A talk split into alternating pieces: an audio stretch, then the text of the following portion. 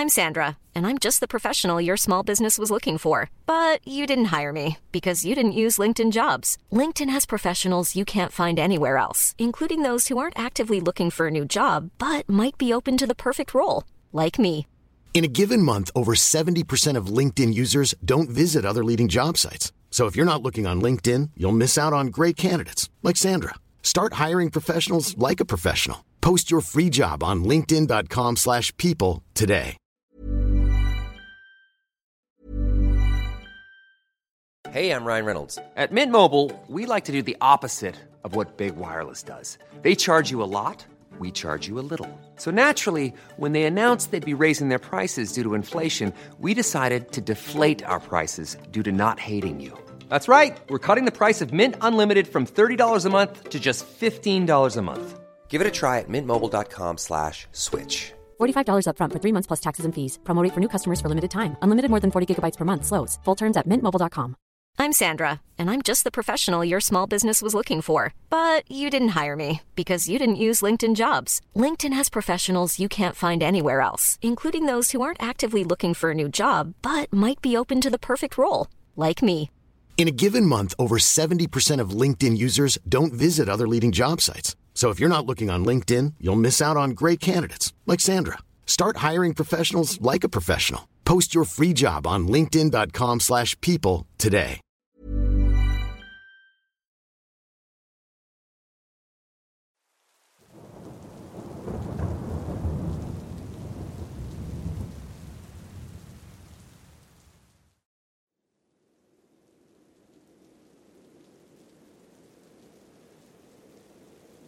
Desde pequeño he estado en contacto con la naturaleza.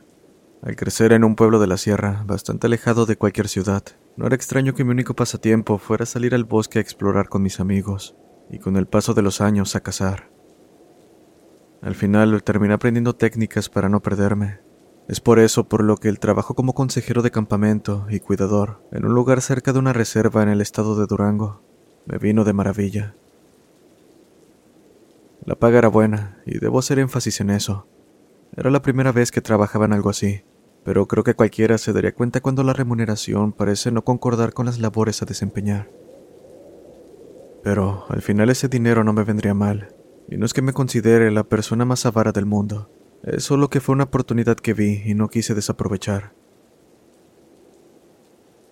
Siendo sincero, durante mi primer día y capacitación, esperaba recibir tareas adicionales de las publicadas en la vacante, lo normal en todo tipo de empleos. Así que me recibió el encargado, dándome un largo recorrido por la zona en un a todoterreno que también usaría. Me mostró la zona de cabañas, el área de juegos infantiles, la tirolesa, el lago, etc. El lugar era enorme y alrededor había un inmenso bosque que esperaba por cualquier descuidado que se adentrara en él. El trabajo es sencillo, mencionó Néstor, el encargado. Tu trabajo, además de guiar a las personas, así como resguardar la seguridad del recinto, es principalmente evitar que alguien se adentre en el bosque. Es por la reserva, ¿cierto? Pregunté. No exactamente. Verás, la probabilidad de salir de ahí una vez te adentras es casi nula. De hecho, hasta hoy, en mis tantos años en este lugar, no he visto a alguien volver. Pero no dejes que eso te asuste, dijo antes de pensar en responder. Supongo que sabes lo peligroso que puede ser adentrarse en un lugar que no conoces. De cualquier forma, esa es una de tus tareas. Sencillo, ¿verdad? Durante el resto del camino, Néstor estuvo platicando sobre leyendas del lugar e historias de terror en general, y la verdad es que no me sorprendió lo de personas perdiéndose en el bosque. Como él lo mencionó, desgraciadamente es algo común. Cuando volvimos a la cabaña que fungía como oficina, Néstor dijo, Como has de saber, este lugar se mantiene abierto 24/7, pues en cualquier momento puede entrar y salir gente. El turno para el que aplicaste es de 6 de la tarde a 6 de la mañana, con dos días de descanso que están en tu contrato.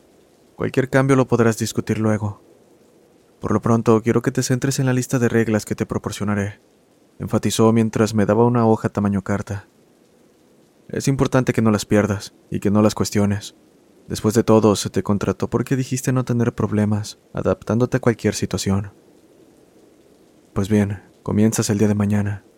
Ve a descansar y tómate tu tiempo aprendiéndote las reglas. Al llegar a casa me bañé y atendí otros asuntos, que al final terminé olvidando la lista de reglas en la guantera de mi vieja camioneta.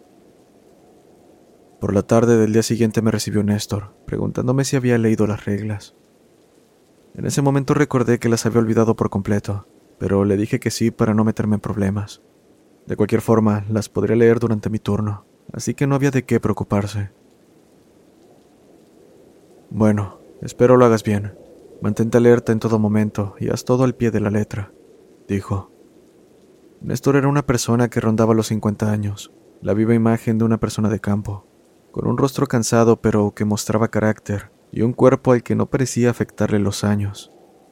Eso sí, tenía cierto aire aterrador que el día anterior no noté, y es que la mayoría del tiempo mientras hablaba conmigo no mantenía su mirada en mí. Cuando lo hacía, me dirigía una mirada de lástima, la que le darías a alguien a quien lastimaste sin querer. Pero bueno, tan pronto se fue, me dirigí a mi camioneta y saqué la hoja doblada de mi guantera, con las reglas que esperaban por ser leídas. Número 1. Dos horas después de iniciar el turno, deberás dar un recorrido por los alrededores en la todoterreno que se te asignó, en intervalos de dos horas entre recorrido. 2. Si durante el recorrido ves personas intentando adentrarse al bosque, es tu deber detenerlas y llevarlas a la oficina aún así no quieran hacerlo, o luzcan en estado de sonambulismo. Una vez las reciba el personal, no hagas preguntas, solo déjalas y vuelve a lo tuyo. 3. Si por el contrario ves a alguien salir del bosque, ignóralo y sigue tu camino. También apaga las luces dejando solo las del frente encendidas. Por nada del mundo intentes iluminar a quien esté saliendo. 4. Siendo la medianoche, dirígete al área de juegos infantiles. Revisa el área apoyándote únicamente con tu linterna, y si escuchas un llanto infantil, ignóralo. Asimismo, si ves los columpios moverse solos, tu deber es buscar personas que aún continúen ahí Sé que esto podría no tener mucho sentido, pero las podrás diferenciar enseguida. Apreté la hoja mientras más leía. Conforme avanzaba entre líneas, las reglas se tornaban cada vez más extrañas. No sabía distinguir si lo que leía era verdad o solo una broma, pero aquello solo era la punta de los horrores plasmados en aquella hoja. 5. Es probable que el todoterreno se detenga sin razón cerca del área de la tirolesa, Estarás en el lugar más alejado del recinto, por lo que es importante que no te bajes por ningún motivo. Esto irá acompañado por el sonido de una voz femenina pidiendo ayuda, pero créeme que ni siquiera es una persona. No debes bajarte aún así la radio y las luces dentro de la cabina se enciendan y escuches voces mezcladas con la estática. Esto solo durará unos minutos. Después de que todo se calme, la unidad encenderá sola y podrás continuar. 6. Siendo las dos y media de la mañana, es probable que encuentres durante tu rondín, en una de las orillas del bosque, una fogata encendida con personas con hábitos oscuros alrededor. Algunos de ellos entrando al bosque. Esto contradice la segunda regla, pero no les llames la atención. No les digas que no entren al bosque. Ni siquiera te acerques a entablar una conversación. Solo ignórales y evita el contacto visual. Si llegas a cruzar mirada con uno de ellos, acelera directo a la cabaña de descanso y enciérrate hasta que termine el turno. Escucharás pasos alrededor de la cabaña y golpes en la puerta. No abras ni preguntes quién es. 7. Esta más bien es una regla general. Es probable que, en días al azar, veas objetos luminosos en el cielo nocturno, sombras en el bosque aledaño, de animales extraños o humanoides, e incluso escuches cánticos similares a los de una procesión. Ignora todo eso. Tu único deber es salvaguardar la integridad de los visitantes. Los rondines son justamente para eso, para evitar que salgan durante la noche hacia el bosque. 8. Por último, no puedes dejar este trabajo sin antes conseguir un reemplazo. Tampoco debes hablarlo con nadie fuera del turno. No importa lo que intentes, no volver no es opción. Si has conseguido un reemplazo que era una copia de estas reglas, y aunque ya no trabajes aquí, no te deshagas de la tuya por nada del mundo. Me di cuenta de que sudaba frío al terminar de leer. Supe que había algo mal con este trabajo y ya no había vuelta atrás. Broma o no, estuve repasando las reglas con el fin de aprendérmelas de memoria, hasta que mis ojos ardían por tanto leer. Después las guardé en la guantera de mi camioneta y como lo dictaba la regla número uno, salí a dar mi rondín. Me parece que pasó una semana y el trabajo iba extrañamente bien. Hacía tal cual lo de la hoja, pero hasta el momento no había sucedido mucho. En realidad no había visto nada de lo que dictaban las reglas. El trabajo en sí se limitaba a ser un cuidador más que un consejero, pues al ser la noche no desempeñaba las actividades que normalmente realizaría, como participar en actividades con campistas, apoyarlos con dudas y demás. Comenzaba a creer que todo había sido una novatada, y que el puesto era tal cual, de cuidador, pero no me quitaba de la cabeza la extraña coincidencia de que, después de haber sido contratado, dejé de ver a Néstor. Más extraño aún cuando pregunté por él con los pocos empleados del turno anterior al mío, y no supieron darme razón. Sus respuestas se sentían como si ni siquiera lo conocieran. Ese mismo día que pregunté por él, las cosas extrañas comenzaron a ocurrir. Fue en el rondín de las dos y media de la mañana que un punto luminoso en la distancia llamó mi atención. Afuera estaba tan oscuro que apenas podía ver lo que tenía un par de metros frente a mí, por lo que el inconfundible destello de la fogata llamó mi atención. Me acerqué con cuidado, solo para estar seguro de que no fueran campistas haciendo las suyas, pero detuve marcha a medio camino cuando distinguí que se trataba de un grupo de diez personas, por lo que alcancé a contar. Estaban vestidas con hábitos negros, como monjes, frente al fuego, murmurando algo que no alcanzaba a entender. Tragué saliva al recordar la regla 6, así que haciendo caso me limité a girar el volante para continuar en sentido contrario, pero al final la curiosidad me traicionó Pensé que no pasaría nada si miraba por el retrovisor mientras me iba. Entonces, casi por inercia, más bien en contra de mi voluntad, pisé el freno, al ver un par de puntos blancos mirando en mi dirección, mismos que pronto supe eran de una persona, y no es que estuvieran viendo la camioneta, me estaban viendo a mí. Lo supe al tener la sensación de peligro inminente, el que sientes cuando te topas con un animal salvaje del cual eres presa. Un golpe en la parte trasera me sacó del trance, acelerando de tal manera que arrojé polvo y piedras detrás de mí, dirigiéndome a la cabaña de descanso. El resto del turno lo pasé escuchando voces y pasos alrededor. Era como si una multitud estuviera murmurando a la vez un maldito cántico de procesión. Esta experiencia fue el empujón que necesité para tomarme en serio esa lista de reglas, mentalizándome lo que seguramente me esperaría, pues como lo dictaba la número 8, no podía abandonar el empleo sin más. A partir de esa noche no era extraño el escuchar sollozos en el área infantil, que, como lo indicaba la lista, a pesar de no ver a quién pertenecían, sabía que aquella voz no era humana. Era algo intentando imitarla. En todo momento me sentí observado. A veces veía con el rabillo del ojo sombras merodeando los alrededores, acechándome, y aunque ya no volvía a ver a las personas de hábito negro, Temía por lo que podría sucederme ahora que se habían percatado de mi presencia. El poco tiempo libre que tenía después de trabajar lo usaba para investigar el lugar. Intenté obtener información con los trabajadores, pero nadie sabía darme razón. Quería contarles lo que pasaba, pero temía por mi seguridad. También me di cuenta de algo cuando llegué, cosa a la cual no presté atención al principio, pues además de mí, la única persona que estaba en el turno era el de la oficina a quien debía llevar a las personas intentando entrar al bosque. La situación llegó al punto en que me impedía dormir adecuadamente, cosa que terminó por jugarme para mal la noche que vi una persona salir del bosque, cerca del área de la tirolesa. Ignorando completamente las reglas, lo llamé para preguntarle qué hacía. Me bajé de la todoterreno y caminé hacia él iluminando con la linterna mis pasos. ¿Qué haces aquí? Dije, Estoy a cargo del lugar. Puedo ayudarte. La regla 3 vino a mí de golpe, paralizándome a mitad de camino. Antes de decir algo más, aquella persona giró en mi dirección y juro por Dios que escuché huesos romperse en el acto. Después, por inercia, dirigí la linterna arriba de su torso, dándome cuenta del por qué no debía romper esa regla. Parecía una persona si la mirabas de reojo, pero al verla detenidamente, me di cuenta de que todo estaba mal con aquella cosa. Su piel parecía holgada. Su rostro no era más que una máscara mal puesta que mostraba un par de ojos blancos, brillantes. Su boca estaba abierta mostrando que carecía completamente de dientes. Cuando vi su torso y piernas, supe por qué había escuchado el crujido de antes. pues aquella cosa solo había girado su tren superior cuando volteó hacia mí. Además, tenía sus brazos en mal estado. Juraría que en cualquier momento podrían desprenderse. Aquello era como si un muerto hubiese salido semanas después de haber sido enterrado. El grito que di fue tan ruidoso que me hizo volver en mis sentidos para acto seguido correr a la todoterreno.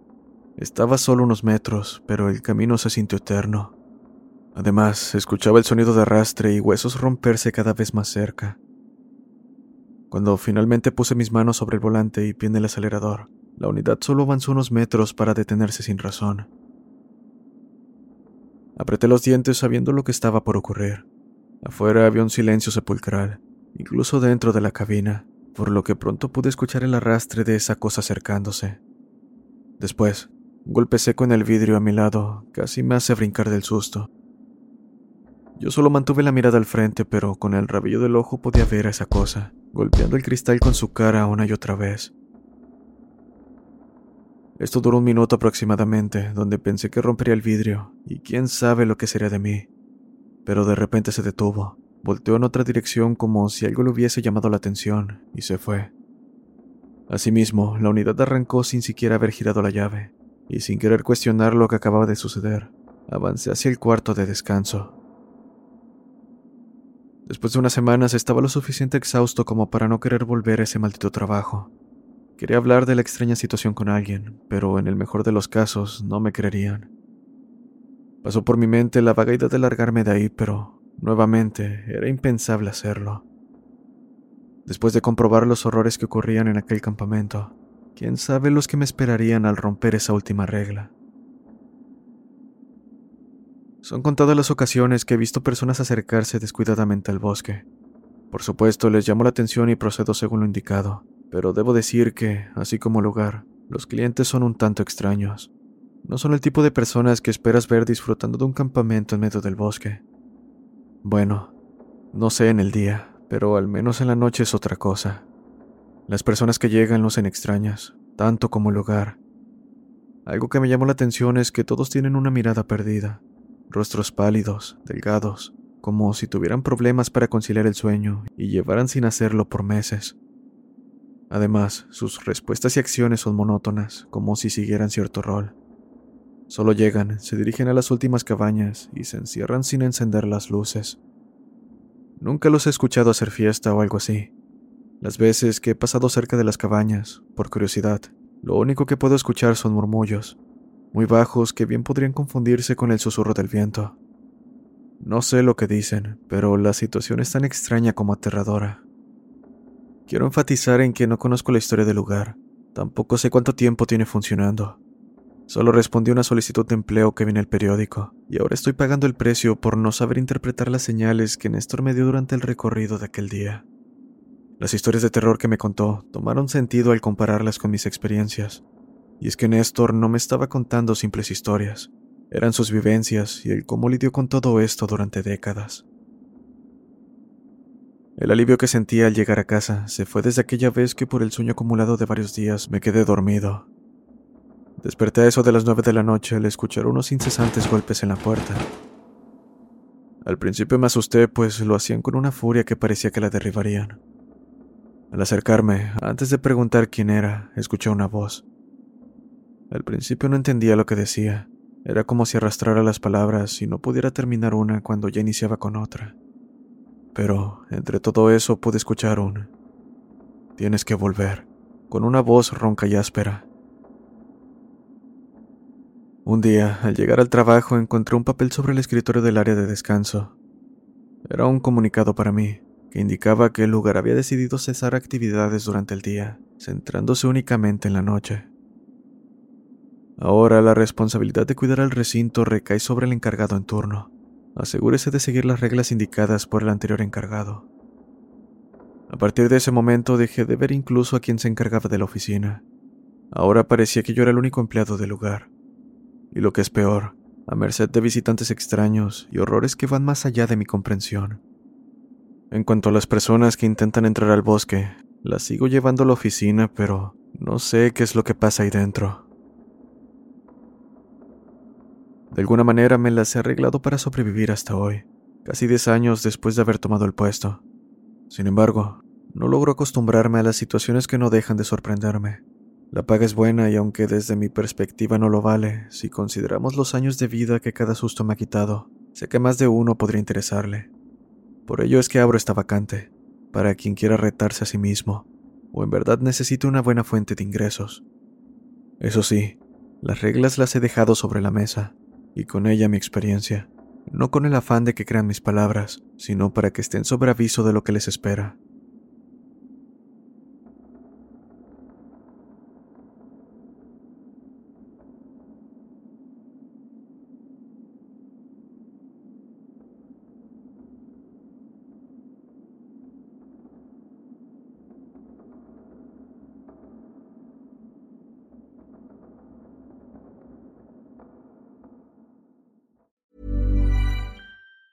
If you thought the only way to get a more defined jawline with natural looking results was through surgery, think again. Juvederm Volux XC is a non surgical injectable gel filler that improves moderate to severe loss of jawline definition and can help you achieve natural looking results with little downtime. Even better, this improved definition lasts up to one year with optimal treatment. No maintenance required. Improve jawline definition for a smooth, sculpted look with Juvederm Volux XC. For important safety information and to find a licensed specialist, visit juvederm.com. That's J U V E D E R M.com. Not for people with severe allergic reactions, allergies to lidocaine, or the proteins used in Juvederm. Common side effects include injection site redness, swelling, pain, tenderness, firmness, lumps, bumps, bruising, discoloration, or itching. There's a risk of unintentional injection into a blood vessel, which can cause vision abnormalities, blindness, stroke, temporary scabs, or scarring. Talk to a licensed specialist to find out if it's right for you.